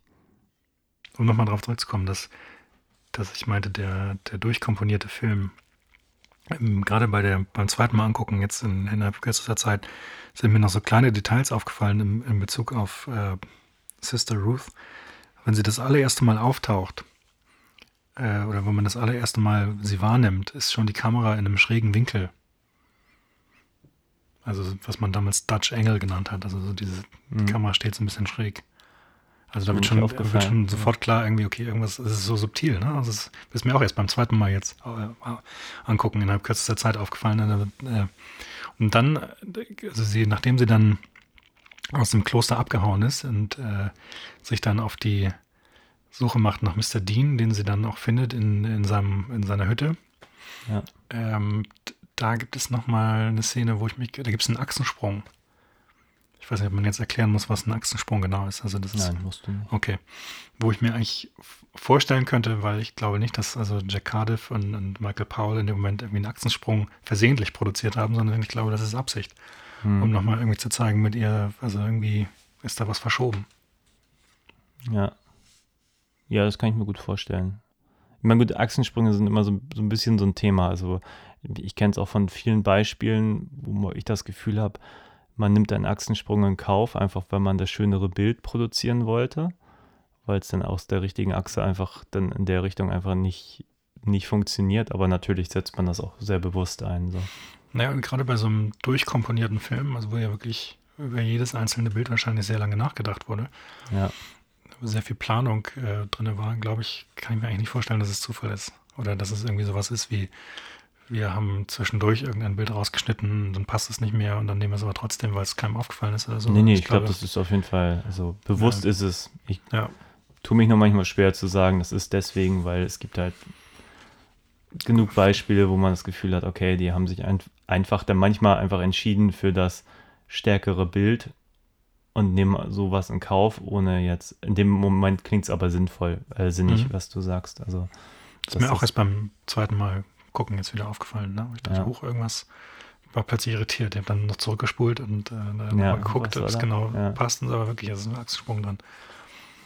Und ähm, dann wird ja natürlich, also wo wir schon bei der Farbdramaturgie immer wieder waren, da wird es ja dann äh, wirklich extrem. Also wenn dann ähm, Mr. Dean äh, ihr sagt, dass er sie nicht liebt, also er liebt keinen, hat er gesagt, auch Schwester Cloda nicht. Und sie dann wirklich richtig durchdreht, also rot sieht und der Zuschauer aus ihrer Subjektive dann auch rot sieht. Also wirklich das ganze Bild sich plötzlich rot einfärbt, Ja, bevor sie dann ohnmächtig wird. Und das ist also, das ist irgendwie der absolute Wahnsinn, finde ich. Das ist Ja. irgendwie, es hat was von Mario Bava vielleicht oder so. ja. Später dann. Ein, Ja. ein interessanter Moment auf jeden Fall. Und dann ähm, kommt ja diese, also wir verraten alles, ja, kein, Ja, kein wir Problem. verraten alles. Aber dann, dann äh, schleicht sie sich zurück in den Palast und dann will halt der Schwester Cloda ans Leder, indem sie sie beim Glockenläuten in den Abgrund äh, schubsen möchte. Und was natürlich schief geht, weil dann fällt sie selber in den Abgrund. Ja, Aber das ist, ich finde, das ist diese Szene, wenn sie, ähm, sie ist ja mittlerweile so leichenblass, bis auf die roten, also die Augen gerötet und die, die roten Lippen und dann die Haare ganz so wild wehend äh, da durch, durch die Tür kommen. Das ist eigentlich fa- fast eine Szene aus einem Horrorfilm. Ja, also ich fand das Motiv fantastisch. Es gab diesen Moment, die ähm, Oberschwester ganz in weiß läutet die Glocke und sie ganz in schwarz kommt in ihre Richtung und ähm, einfach als Motiv weiß und schwarz, gut und böse in dem Moment, ähm, das hat war fantastisch. Also es ist einfach, einfach ein visuell total starkes Bild. Also Catherine Byron ähm, hat in mehreren Interviews gesagt, Jack Cardiff gave me half my performance with lighting. Also Ja. sie sagt, das war also schon durch, nur durch das Licht und so, sie war ganz selber überrascht, wie, wie unglaublich toll das aussieht. Also gerade der Moment ist halt auch stark. Also, also Vertigo fällt einem da irgendwie in dem Moment ein. Also allein diese Kamerawinkel bei diesem Kampf und dem Absturz. Ähm, das war schon bemerkenswert. Ich kann mir vorstellen, der, dass es auch. einige Zeit später erst gedreht wurde. Ja, gut Also- möglich. Aber das war so ein Moment, der mir, wo ich Vertigo im Kopf hatte. Ja. Aber klar, ich meine, ich glaube, wenn man das in den 40ern im Kino gesehen hat, das, da war man schon beeindruckt. Also, Also ich bin da jedes Mal äh, fix und fertig, wenn ich das sehe. ja, also man ist immer noch beeindruckt, Ja. aber wenn man sich vorstellt, okay, zu dem Zeitpunkt, also das, Ich finde es auch ganz interessant, äh, so ein Detail aus dem Roman. Ganz am Anfang, äh, ich glaube, das ist der kleine Junge, der da als Dolmetscher fungiert in dem, in dem Palast. Der hat sich, kann sich die richtigen Namen der, der Nonnen nicht merken und hat dann Namen für so, ein, also die eine heißt dann Schwester Honey und die andere heißt so. Und die, von der einen, äh, von Schwester- Ruth sagt er halt, das ist die Nonne, die aussieht wie eine Schlange. Und ich finde, dass im, im Film die Catherine Byron, so wie sie geschminkt ist und beleuchtet ist, auch wirklich was Schlangenhaftes hat im Gesicht. Also wie so eine Kobra sieht sie aus. Ja. Also auf jeden Fall. Ich hatte in ein paar Momenten das Gefühl, sie haben es ein bisschen übertrieben. Also es gibt wirklich ein, zwei Momente, wo sie wirklich diabolisch einfach nur in die Leere, ins Leere starrt. Ähm, ich war etwas irritiert, aber es hat wunderbar funktioniert. Und ähm, gerade für das, was sie dann später versucht, nämlich die Oberschwester zu töten, äh, ja, macht dann so ein extremes, äh, ja, macht sowas extremes Sinn. Ich glaube, in dem Moment, man erwartet es eigentlich nicht, dass sie so weit gehen würde. Es ist ein totaler Schock. Also, also ich meine, es gibt diese, diese erotische Spannung in dem, in dem Film, aber es gibt ansonsten nicht unbedingt so einen, jetzt einen Spannungsbogen, dass man sagen würde, der Film ist jetzt aufregend. Außer anhand, dass man sich über die, die tollen Bilder freut und so weiter. Aber dann wird es auf einmal am Ende richtig, äh, ja, horrormäßig. Ja. Ja, die letzten zehn Minuten hatte ich auch das Gefühl, da war plötzlich eine Spannung. Ich meine, ich habe das Gefühl, der Film versucht ganz lange andere Themen anzuschneiden, als das, was man gemeinüblich als, als normales Unterhaltungs-Spannungskino irgendwie inszeniert hätte, weil normalerweise hätte man halt äh, dieses Thema mit der Schwester, glaube ich, viel mehr in den Vordergrund gerückt bei einem anderen Film. Also ich sag mal, wenn man einen, einen normalen Thriller machen würde, wäre das halt das Thema von Anfang an und nicht das große Ganze, was äh, es gibt halt einfach total viele Themen und am Schluss ist halt das einfach das, das, das, das Wichtigste, sage ich mal, man mir folgen kann. Ähm und es ist aber eben nicht, es ist nicht so, ein- so ein klarer Plot äh, mit den beiden Schwestern und, und ihm, dem Mr. Dean, sondern es ist eigentlich, es ist halt so viel mehr drumherum, was halt hier und da in, in den Fokus rückt und so. Und sie ist halt nur ein, ein kleines Teil von dem Ganzen. Und erst am Schluss kristallisiert sich raus, da ist jetzt irgendwie offenbar ein größeres Problem mit dieser einen Schwester. Mhm. Nicht, dass es nicht vorbereitet war, aber hätte man einen anderen Film gemacht, hätte man das natürlich viel mehr in den Fokus rücken können. Ich glaube, wenn das ein amerikanischer Film gewesen wäre in derselben Zeit, dann wäre das viel melodramatischer, schwülstiger geworden. hätte Stimmt, Mr. ja. Dean bestimmt mit irgendeiner Nonne geknutscht und ähm, was wäre, also der, der Film hat schon so eine ganz, das ist aber so ein, so ein, äh, so ein typisches Paul und Pressburger-Ding, dass man gewisse Erwartungen hat und man wird überrascht, weil dann doch nicht das kommt, mit dem man gerechnet hat. Aber dafür kommt irgendwas anderes, was komplett ähm, äh, wahnsinnig ist. Also der Film war sehr erfolgreich, ne? das hatten wir ja schon gesagt. Und das, obwohl er eben äh, als im Grunde genommen eigentlich ein, ein Experiment gewesen ist, weil er eben gegen die Seh Sehgewohnheiten auch der damaligen Zeit äh, verstoßen hat. Also man hat einfach nicht so solche Filme also nicht auf diese Art und Weise gemacht damals. Das war schon was Neues. Und äh, das hat dann Paul und Pressburger ermöglicht, danach mit dem nächsten Film, The Red Shoes, den wir irgendwann andermal mal angucken müssen, aber der ist, der ist noch viel radikaler und durchgeknallter als, äh, als äh, Also mein Einstieg in, in, in das äh, Paulsche Schaffen war ja tatsächlich Peeping Tom. Damit ist er dann zu weit gegangen. Ja, aber was heißt zu weit gegangen? Ich habe einfach das Gefühl, der war, war der Filmgeschichte 20 Jahre voraus mit dem ja, Film. eben. Er war, er war seit seiner Zeit zu weit voraus. Das hat ihn Ich habe hat seine Karriere gekostet dann. Ne? Ja, ich habe tatsächlich, also ich kannte den Titel, ich habe den irgendwann in der Bücherhalle mitgenommen und habe ähm, gedacht, ah, ich, ich kenne den Titel, Klassiker, ich gucke ihn mal an, ohne irgendwie viel mehr in dem Moment drüber zu wissen. Habe den angeguckt und dachte, wow, ich glaube aus den 60ern ist der, 1959 gedreht. 59 sogar. Äh, 59, 60. Und man denkt sich wirklich, der in den 80ern wäre wäre der eigentlich richtig aufgehoben gewesen, aber einfach 20 Jahre zu früh war mein Eindruck bei dem. Mhm. Also schon, schon echt ein radikales Werk. Wobei man, also wenn ich den sehe, immer wieder erstaunt bin, wie, wie sehr er dann doch ein Film der 50er Jahre ist. Also wie viele so 50er Jahre Sachen da passieren und dann das andere passt irgendwie dann, also ich meine, ich liebe den Film, aber man kann schon verstehen, dass jemand damals vor den Kopf gestoßen war damit. Ja, fraglos.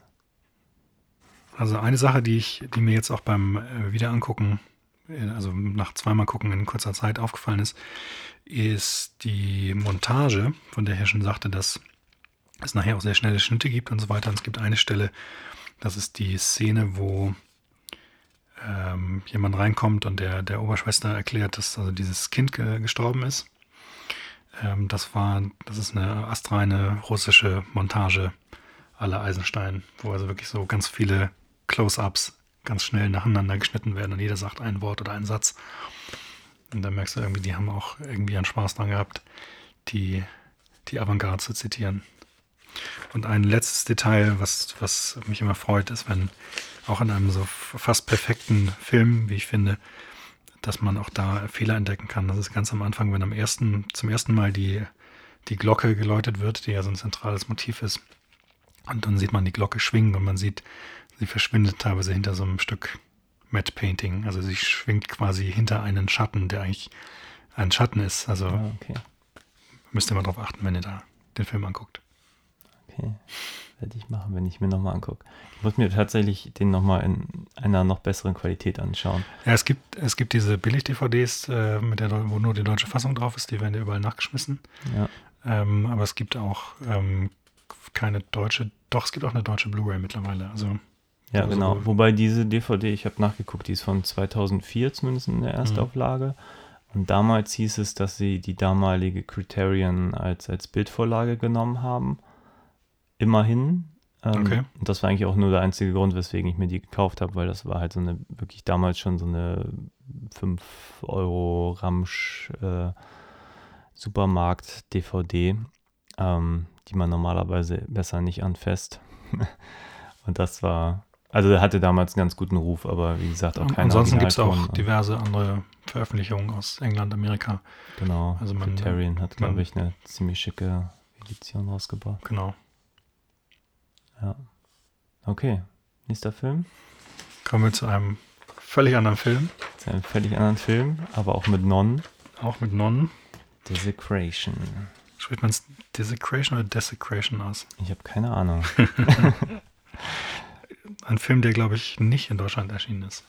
Nein, ich, also der Dante Tomaselli, der hat auch vier Filme gemacht und von dem ist meines Wissens nach auch nur genau einer in Deutschland erschienen, nämlich ähm, der Torture Chamber, relativ frisch. Aber als der rauskam, ich habe den nämlich nicht gesehen, ich bin tatsächlich durch so ziemlich alle Videotheken hier im Umkreis gegangen und habe den nirgendwo gefunden. Es gibt ja noch Videotheken.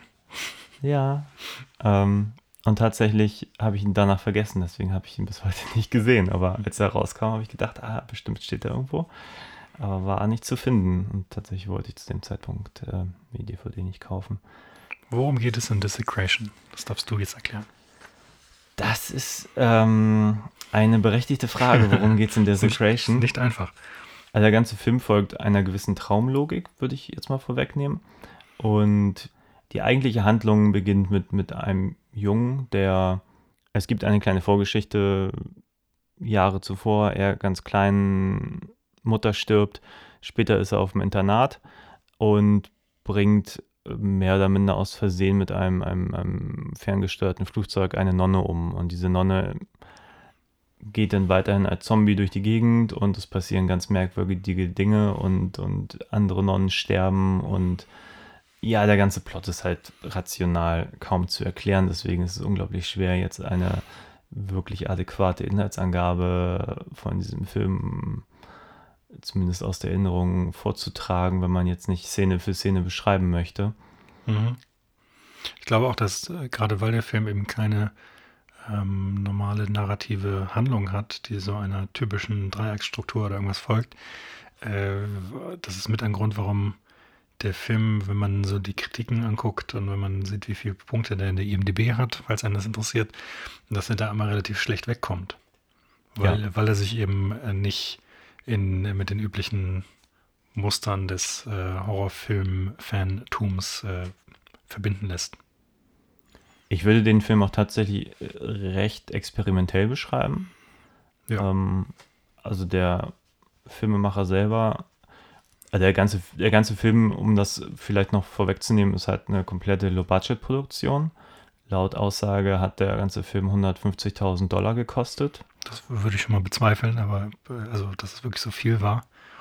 Ja gut, er hat gesagt, er hatte erst nur 30.000 und äh, dann hat der Geldgeber auf Aber 150 er, genau, er ist auf Film gedreht. Ne? Genau, ist auf insofern 16 wahrscheinlich Millimeter gedreht. Deswegen, ja. Hm. Und ja, sieht tatsächlich ein bisschen billiger aus. Ich hätte jetzt auch eher gedacht 50.000 als 150.000, aber das ist das, was er im Audiokommentar sagt. Ähm, der Film ist von 1999. Ähm, eins seiner, seiner Vorbilder erklärte, ist tatsächlich von Maya deren Meshes of the Afternoon. Also definitiv ein Experimentalfilm als ähm, zumindest Inspiration. Ursprünglich war das Ganze ein, ein 5-Minuten-Kurzfilm, der erst Mamas Boy heißen sollte und dann Desecration umgetauft wurde. Und im Prinzip diese Szene vorwegnimmt, wo mit diesem Kinderzimmer, wo der junge Mann in diesem Kinderbett eingesperrt ist und diese komische Clownsmaske über ihm hängt und die Luftballons und die Mutter reinkommt. Ist es nicht auch so, dass es irgendwie die in der ersten Szene quasi die klar ist, dass die Mutter irgendwie gestorben ist? Äh, Genau, Als das- er noch ein Baby war oder als er noch ein Kind war. Genau, er ist irgendwie ein Baby, die Mutter stirbt und, äh, Und die, Gro die Großmutter ja die steckt ihn dann, auf. also die Großmutter zieht ihn auf, aber die hat ihn dann auch irgendwie in diese, in diese äh, Klosterschule oder was ges- gesteckt. Genau. Ja, ja. Ist gar nicht so einfach, also das so nachzuerzählen, was da passiert. Ja, definitiv. Also vor allem passiert dann ja vieles. Also es passiert ja eine ganze Menge tatsächlich. Also er hat ja schon eine Narration. Also es gibt dann ja die, die Großmutter, die dann hört, dass er äh, ja die, diese Schwester umgebracht hat und sich dann versucht drum zu kümmern und ähm, Was ein Unfall ist. Also er macht das ja nicht mit Absicht. nee, nee, genau. Diese, Und es ist auch von vornherein eigentlich nicht ganz klar, ist das wirklich ein Unfall oder ist da irgendeine dämonische Präsenz noch? genau. Weil er fliegt sein, sein ferngesteuertes Flugzeug durch die Gegend und plötzlich geht die Steuerung nicht mehr und dann fliegt dieses Flugzeug mit Karacho der, der Nonne an den Kopf und Genau. die stirbt dann daran. Und tatsächlich war meine Schlussfolgerung sofort durch diese Vorgeschichte, dass ja da schon mal irgendwas, zumindest war es sehr dämonisch inszeniert, wie diese Mutter auch stirbt, ähm, habe ich eigentlich keinen Moment dran geglaubt, dass es nicht eine dämonische Macht wäre, die jetzt diese Nonne eigentlich auf dem Gewissen hat. Weil es gibt ja vorher schon diesen Moment, wo sie diese Kerze weiterreichen. Und bei dieser einen Nonne, Stimmt, die dann halt ja. gleich sterben wird, geht diese Kerze nicht an. Das war eigentlich, ein, finde ich, ein, ein sehr schönes Bild. Ich glaube, es dauert auch recht lange, bis überhaupt äh, wirklich ein Dialog stattfindet. Ne? Also ich glaube, das meiste ist dann immer so mit Bildern erzählt. Ja, es wird sehr, sehr wenig gesagt. Oder wenn, dann sind es immer nur mal hier und da ein paar Wörter oder mal ein ganz kurzer Satz. Das zieht sich eigentlich fast durch den ganzen Film, dass er überhaupt sehr, sehr wortkarg ist. Ja, und es gibt halt viele Sequenzen, wo halt gar kein Wort gesprochen wird, wie zum Beispiel die Nonnen da in der Kirche, die dann halt diese Kerze weitergeben oder so. Das fand ich sehr schön. Ja, ich auch. Also das fand ich überhaupt die größte Stärke des Films, dass auch, dass er äh, sich ständig versucht, mit visuellen Mitteln äh, was zu erzählen. Also die, ähm, es wird nicht über Di- Dialoge vermittelt, was passiert ist, sondern es ist, äh, wird, äh, es ein Bild wird ans nächste gereiht. ja, Und das funktioniert nicht immer, weil manche von den Bildern sind auch einfach nicht, nicht gut, aber dafür sind ganz viele andere dann wieder unglaublich toll. Ja, so geht es mir ähnlich. Also ich habe auch immer gedacht, bei diesem, ja, bei diesem Flugzeugabsturz hätte ich fast gesagt, von seinem, seinem Segelflieger, ähm, das ist halt schon sehr billig. Ähm, das muss man halt kaufen. Und dann gibt es aber wiederum Momente, die halt fantastisch funktionieren, auch mit ganz geringem Aufwand. Allein diese Puzzle-Geschichte. Es gibt dann halt dieses Bild von diesem Oh ja. Kind in, in einem Loch. Ähm, und dann gibt es halt die Oma, die sich an ihr Puzzle setzt und dann Die Oma muss man auch nochmal hervorheben, weil die ist, äh, die Schauspielerin ist ganz fantastisch. Ja, Die, ich habe gedacht, es wäre eine Am- Amateurin, habe dann immer gelesen, dass sie eine ganz lange Karriere hatte und in zig Filmen mitgespielt hat. Ähm, die uralt wirkt und zerbrechlich, aber irgendwie den, den ganzen Film auch trägt.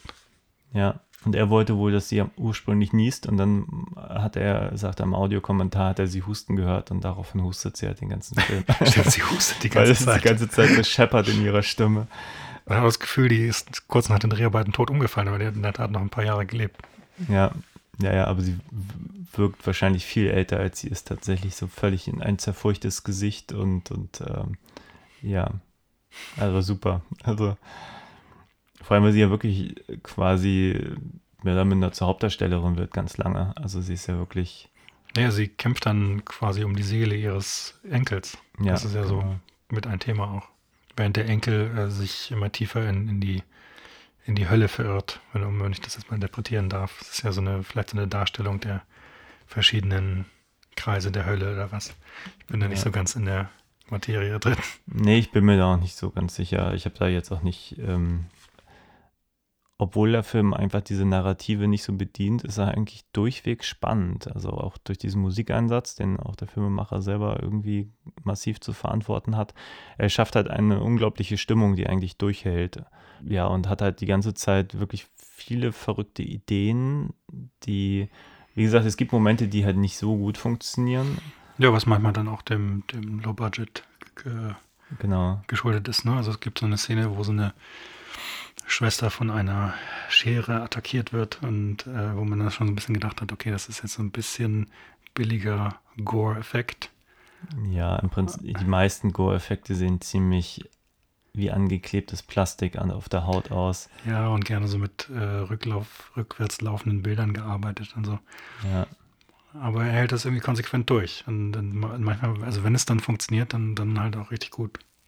also was man, glaube ich, bei dem Film ein paar Mal hat, gerade wenn man normalen narrativen Film erwartet, dass ein paar Dinge einfach sehr sich einfach die, Logik der Traumdeutung extrem unterordnet. Es gibt zum Beispiel diesen, diese Vaterfigur, der ja mit der Oma ähm, dann auch in das Internat fährt und so. Ähm, und sich dann einfach überhaupt nicht um diesen Jungen schert und dann eher mit dem, dem Lehrer dann auch stundenlang gefühlt in diesem Raum verbleibt, während diese Oma selber irgendwie da mehrere Treppen hochkraxeln muss und gefühlt fast tot umfällt. Und aber ihr Sohn ihr halt nicht mal Und hilft. hustet dann wieder. Ja. Ja, es ist, ähm, also ich verstehe schon, dass das jemand, der einen normalen Film erwartet, bei sowas massive Probleme hat, wenn man auch das Gefühl hat, der Schauspieler ist jetzt nicht dabei, weil der jetzt einfach auch eingespart wurde oder so. Sondern ja, ein, ein Gedanke, der mir kam. Also ich fand es auch nicht, äh, nicht, nicht unanspruchsvoll, mir das anzugucken. Also ich finde schon, dass man da äh, in der richtigen Stimmung sein muss und ähm, ich weiß nicht, ich weiß nicht, ich habe schon erwartet, dass äh, ich habe keinen narrativen Film erwartet, so in dem Sinne. Insofern war ich dann doch eher trotzdem positiv überrascht, weil, weil er eben doch auch sehr unterhaltsam ist. Ja, Dadurch, dass eben man immer auch damit spekulieren kann, welche, welches Bild einen jetzt als nächstes erwartet. Also was, was, was da noch für eine komische Einstellung kommt jetzt. Ja, und ich fand, ich, also wie gesagt, was ich halt an dem besonders bemerkenswert finde, ist, dass ein paar, ein paar Momente so extrem effektiv sind, wie halt dieses Puzzle, auf das ich gerade zu sprechen kommen wollte. Es Mhm. gibt halt dieses Bild mit diesem Jungen und den Löchern. Und dann ist dieses Puzzle, das ist nahezu fertig. Man sieht halt diesen Wald. Und sie legt die letzten zwei Puzzlesteine rein. Und das ist genau dieser Puzzlestein, wo dieser Junge in diesem Loch drin ist. Und gut, danach gibt es einen total cheesigen Effekt, dass dieses Puzzle verschwindet. Das hätte es wirklich nicht gebraucht, aber dieser Moment dieses Puzzlesteins, da dachte ich, mit weniger Aufwand kann man einen solchen Effekt kaum schaffen. Also das ist bemerkenswert. Also da gab es ein paar Momente, die ich einfach extrem stark finde. Ja, im Grunde genommen, äh, ma- manchmal, äh, das ist vielleicht dann eher eine Schwäche des Films, also der hat es dann manchmal auch ein bisschen sehr dick aufgetragen mit äh, Nebel und, und äh, bunten Licht und so, wo, wo man das Gefühl hat, okay, er hat jetzt doch äh, seine Lieblingsfilme aus den 70er Jahren im, im Hinterkopf, die, die er hier irgendwie ein bisschen nachbauen will.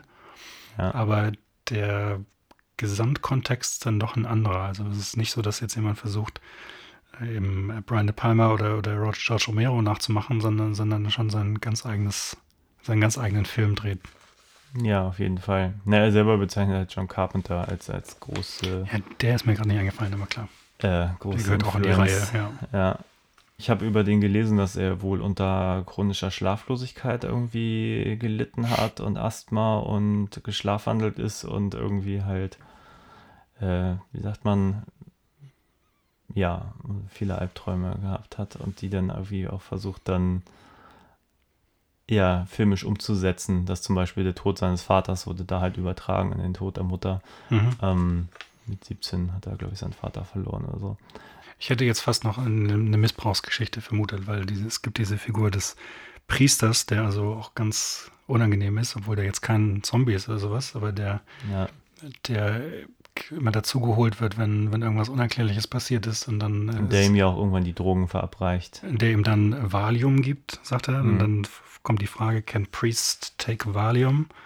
Und dann ist die Antwort, priests can do a lot of things.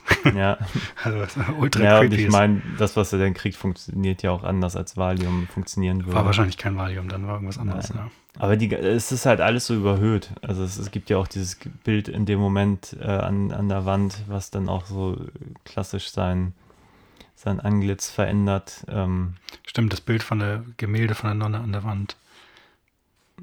Was, dann, die Nonne? ich Gab's glaube, das ist die Nonne, die dann, die dann immer, äh, immer gruseliger wird und am Ende ist es nur noch ein, ein Skelett. Ja, genau, das Ja. meine ich, ja. Ein Trip, auf jeden Fall, der Film. Man sollte vielleicht keine halluzinogenen Drogen nehmen, wenn man den Film anschaut. Oder Ja. gerade, je nachdem, wie man drauf ist. Obwohl es sein, sein erster Film war, 1999, war es für mich halt der zweite, weil ich vor Horror gesehen habe. Also der Film heißt auch wirklich einfach nur Horror. Was schon mal ganz Den toll hat er ist. 2002 gemacht.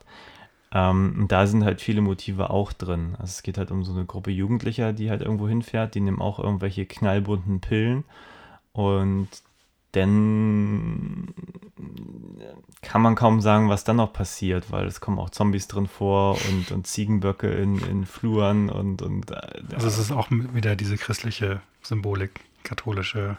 Ja, mehr so in. Richtung Amish hätte ich jetzt fast gesagt. Also Okay. mit, mit ähm, ja, so sektenartige Geschichten oder so. Also Es kommen, glaube ich, keine Nonnen drin vor, aber ansonsten haben die Filme schon Dann diverse. Überschneidungen. Aber ich habe ihn als fantastisch in Erinnerung. Also ich werde mir auf jeden Fall die, die anderen, du sagst, es sind jetzt vier Filme, die er gemacht hat, dann werde ich mir auf jeden Fall die drei anderen noch Ja, anschauen. Satan's Playground, den hat er in 2006 gemacht. Den habe ich irgendwann mal gesehen. Ich kann mich ehrlich gesagt nicht mehr an viel erinnern. Mhm. Der hat nicht so einen Eindruck hinterlassen wie die ersten beiden. Vielleicht tue ich ihm Unrecht. Ich müsste ihn tatsächlich mal wieder gucken. Und der ähm, Torture Chamber ist von 2013, also noch relativ neu. Den habe ich nur noch nicht gesehen. Aktuell habe ich gelesen, macht er ein Remake des Films Alice Sweet Alice von 76. Auf Deutsch Kommunion, Messe des Grauens oder so. Mhm. Den tatsächlich sein Cousin gemacht hat. Ach. Alfred Soul? Sohle? Soul? Ich weiß auch nicht, wie man ihn ausspricht, aber Das ist offenbar sein Cousin. ach, sehr Und, witzig. Ja, und tatsächlich spielt, glaube ich, die alte Frau in dem Film auch schon mit. Und daher hat er Ja, sie. ja, irgendwie. muss ich direkt nochmal anschauen jetzt. Das ist tatsächlich ganz interessant, weil das wirklich so eine Familiengeschichte ist, eigentlich, weil zum Beispiel die eine, ähm, eine Nonne, die spielt seine Mutter, die eine Theaterschauspielerin ist. Ähm, hat wohl ganz viel auf dem Broadway gespielt, West Side Story und so erzählt er da. Ähm, und hat aber auch offenbar nicht viel Film gemacht. Also in der IMDb hat sie auch wirklich nur die Credits in seinen zwei Filmen, in denen sie mitspielt. Äh, oder drei.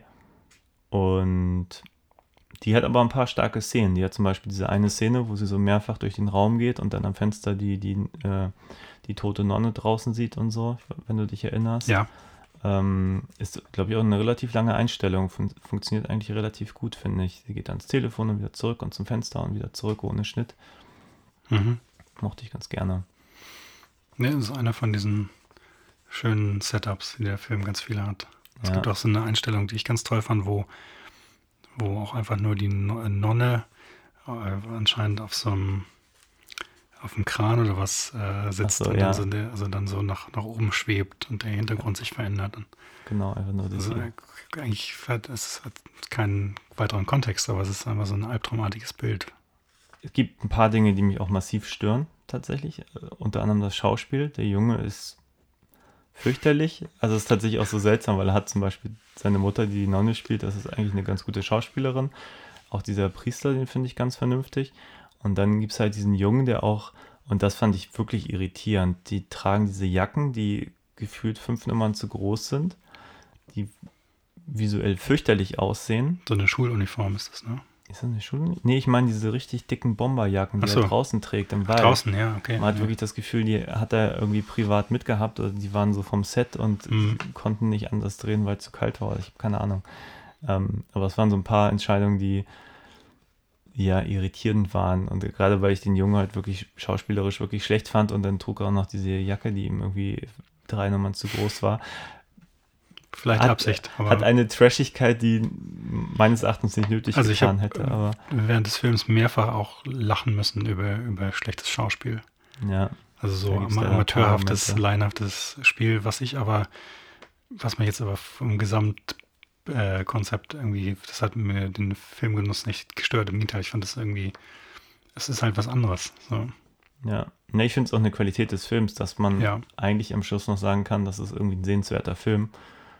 Obwohl, und ich glaube, das ist vielleicht auch d- das Glück, dass der Film nicht so viel auf Narrativität pocht ähm, und eben keine normale Geschichte erzählen möchte, wo das halt einen viel höheren Stellenwert hätte, wenn man, sag mal, eine emotionale Figur zeigen möchte und die leidet am schlechten Schauspiel und dann ist da nichts mit Emotionen, aber davon hat der Film ja nichts. Also von daher tut es den verrückten Ideen dann keinen Abbruch. Als wir das Programm zusammenstellten und ich die beiden Filme geguckt habe, was kann man zu Desecration groß sagen, außer der Film ist völlig verrückt und man kann ihn eigentlich nur gucken und Hast du denn beide Filme nacheinander geguckt an einem Abend? nein, da war ein bisschen, ein bisschen Zeit zwischen. Weil das habe ich gemacht und es war schon ganz witzig irgendwie. Also Okay. Ich meine, die- so viele Überschneidungen hatten die jetzt auch nicht, außer Nein, dem überhaupt nicht, aber vielleicht passte das insofern, was ich meinte mit der Erwartungshaltung, ne? dass man von, von einem, äh, von dem, die schwarze Narzisse auch irgendwie eigentlich was anderes erwartet, als man dann bekommt. Und Mhm. das bei Desecration auch so. Also man, äh, das ist eine absolute Überraschung, was man dann zu sehen bekommt. Also ich glaube, selbst wenn man das jetzt gehört hat, was wir erzählt haben, ich glaube, dann ist man immer noch stellenweise überrascht. Weil es ist schon, es ist schon sehr eigen. Also ich finde das bei dem Filmemacher wirklich bemerkenswert, dass der so eine eigene Handschrift, auch jetzt, wie gesagt, der erste Film ist von zwei, nee, von 99 und er macht immer noch Filme und auch, ähm, ich weiß nicht wie, also ich kann mir nicht vorstellen, dass man davon leben kann, 99, 2002, 2006, 2013, der muss ja irgendwas anderes machen. Also Hm. selbst wenn er irgendwie mittelgroße Budgets hat, ist das ja, Ne, der macht es auf jeden Fall aus Leidenschaft und nicht aus, äh, nicht aus Genau. Kommerz. da ist, das sind jetzt keine Studioproduktionen oder so. Nee. Und das ist ja gerade das Tolle. Das ist ein richtig schöner Indie-Film, wie man das eigentlich aus, gerade aus der Periode gar nicht mehr so kennt. Also wir, fallen jetzt so Sachen ein wie Carnival of Souls oder sowas. Also Ja. so 60er Jahre Sachen, so Independent-Filme. Das äh, so in der, in der Tradition sehe ich ihn so ein bisschen. Und sowas gibt es eigentlich nicht mehr, nicht mehr so. Also würde mir jetzt kein, kein anderes Beispiel anfallen, zumindest nicht aus der Zeit. So viel zu Desecration, zu unserem kleinen Non-Special. Ähm, Genau, was wir fortsetzen werden mit diversen anderen Nonnenfilmen, die es da draußen noch gibt. Ja, ich habe ein paar Leuten von diesem Podcast erzählt und alle waren so, ah, besprecht ihr The Nun, weil das gerade irgend so ein James Ja. Wan-Produktion ist, die irgendwie gerade im Kino lief. Ähm, Hatte ich auch in der Hand, gerade heute. Und äh, irgendwie meine Motivation war nicht so groß, mir den ja, anzuschauen. wenn man den irgendwie kombiniert mit hier Killer Nun oder so. Ähm, Ja, ich finde ja die, die Vorstellung, wie wir es jetzt gemacht haben, mit so einem, äh, mit einem äh, Kunstfilm und einem Klassiker vielleicht noch und dann dazu ja, irgendwo ein Horror-Ding, finde ich schon ganz gut. ja, wir gucken mal, vielleicht fällt uns noch Also was da, ein. wir könnten zum Beispiel, es gibt auch diesen Nonnenfilm mit Audrey Hepburn, Nun's, äh, die Geschichte einer Nonne, A Nun's Story von Fritz Hinnemann, den könnte man gucken Ah, und dann okay. dazu Nonnen bis aufs Blut gequält oder irgendwie Super, dann haben wir doch die nächste Folge schon halb im Ja, Kasten. muss man ausschlachten, ja. Da kommen wir drauf zurück. ja, dann ähm, war schön, dass du Danke da warst. für die Einladung, Und, ähm, hat mir Spaß gemacht. Ja, bitte, bitte. Dann bis zum Bye, bye. nächsten Mal. Auf Wiedersehen.